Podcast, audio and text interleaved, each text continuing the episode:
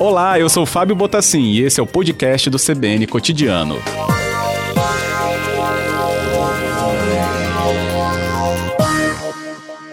Bem-vinda, doutora Isabela, boa tarde. Ei, Fábio, boa tarde. Boa tarde a todos os ouvintes CBN. Agradeço a sua presença, né, e até essa explicação que acabou surgindo mesmo essa dúvida, né, feriado antecipado, então também eu vou trabalhar e receber como feriado, né, nessa semana. Muitas atividades, né, têm ainda seu funcionamento sendo feito, é, mesmo com esse feriado né, sendo trazido agora para essa semana do, do, do fim de março. O que, que a leitura é, oficial, então, pode nos ajudar nesse momento, doutora Isabela? Pois é, Fábio, muitas dúvidas têm surgido mesmo sobre essa lei municipal que foi sancionada hoje. É, a primeira questão que a gente precisa pontuar é que, de fato, se houver trabalho nesse período do feriado, ele deve ser remunerado como feriado. Então, a CLT ela prevê inicialmente um adicional de 100% para o trabalho em feriado, mas é possível que cada categoria tem a sua norma, tem em sua norma coletiva um percentual específico. Correto. Outra possibilidade, além do pagamento né, e do recebimento pelo trabalhador desse período de feriado como hora extra, é possível ainda uma compensação desse período. Né? Essa hum. compensação, ela seria, com base no artigo 59 da CLT, seria possível de três formas diferentes. Né?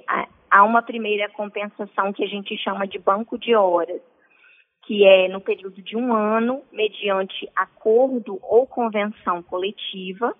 Então, essa compensação para o período de um ano, ela depende de norma coletiva. A gente teria uma segunda possibilidade de compensação, que seria por acordo individual. E aí, essa compensação seria para dentro de um mesmo mês, que poderia ser instituída de forma verbal ou escrita. E a gente tem ainda uma terceira compensação, que é a compensação para é, o período de seis meses. E aí, nessa modalidade, ela é de forma individual também, né, por acordo entre empregado e empregador, mas ela precisa ser escrita, não pode ser verbal. Hum, correto.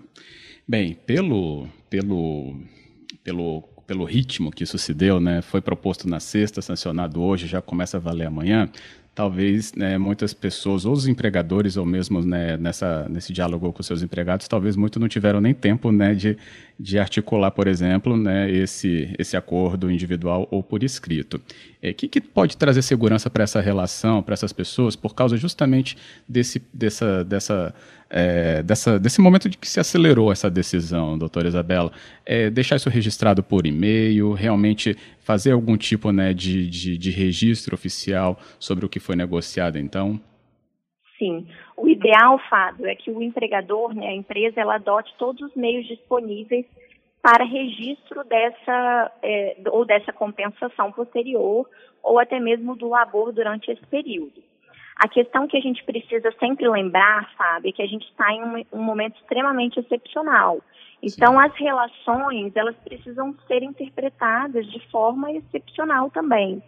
Essa medida adotada né, pelo prefeito de Vitória, ela visa realmente resguardar esse período que nós estamos vivendo, com um aumento exponencial né, da, dos, dos casos confirmados, uma falta de, de leitos nos hospitais. Então, a gente precisa sempre interpretar esse momento de uma forma que evite as aglomerações e é, permita né, o isolamento social, que é o que a gente mais precisa nesse momento.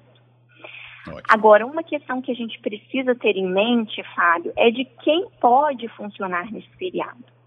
Né? Porque a gente tem, a princípio, antes dessa lei municipal, a gente tem o decreto do governador do estado do Espírito Santo, que entrou em vigor aí a partir de sexta-feira, né? Uhum. Onde a gente teve, é, o, foram postergadas as medidas extraordinárias para enfrentamento desse momento de emergência que a gente está vivendo em decorrência do coronavírus.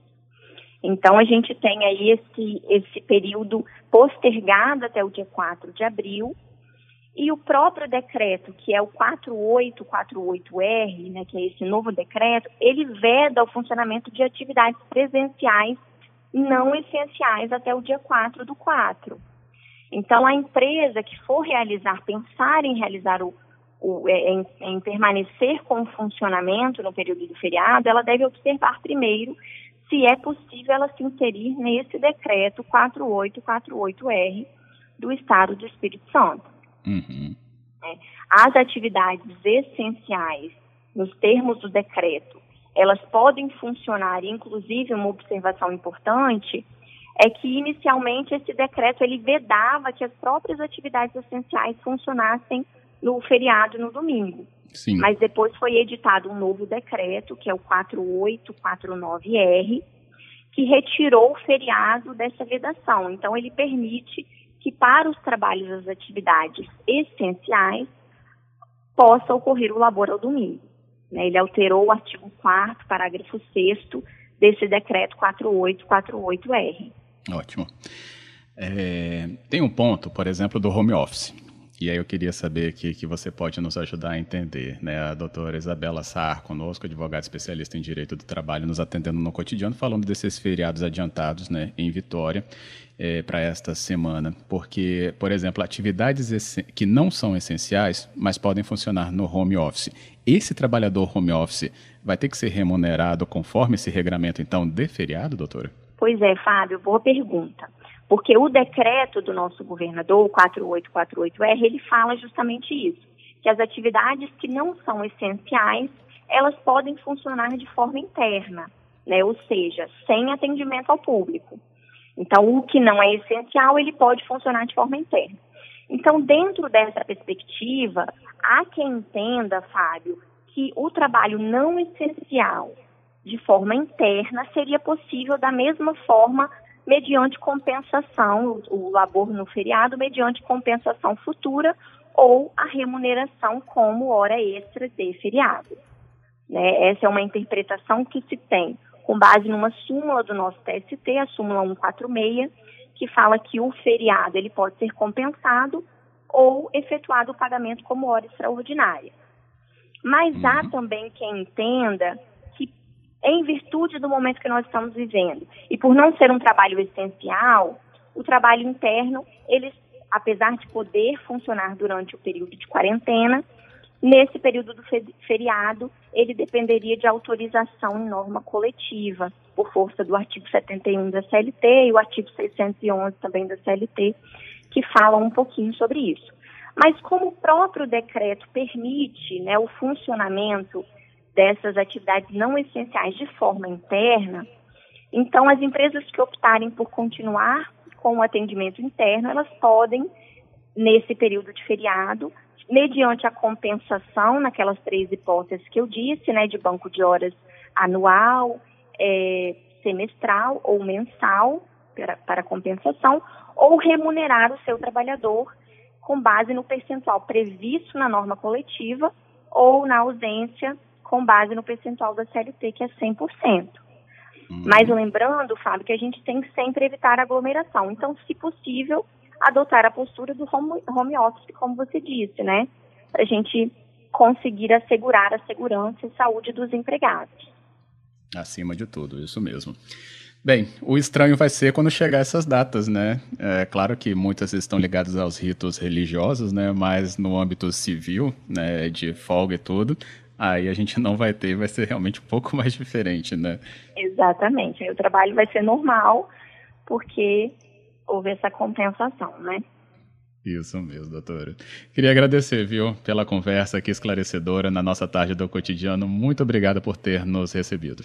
Eu que agradeço, Fábio. Boa tarde a todos os ouvintes. Boa tarde também, obrigado.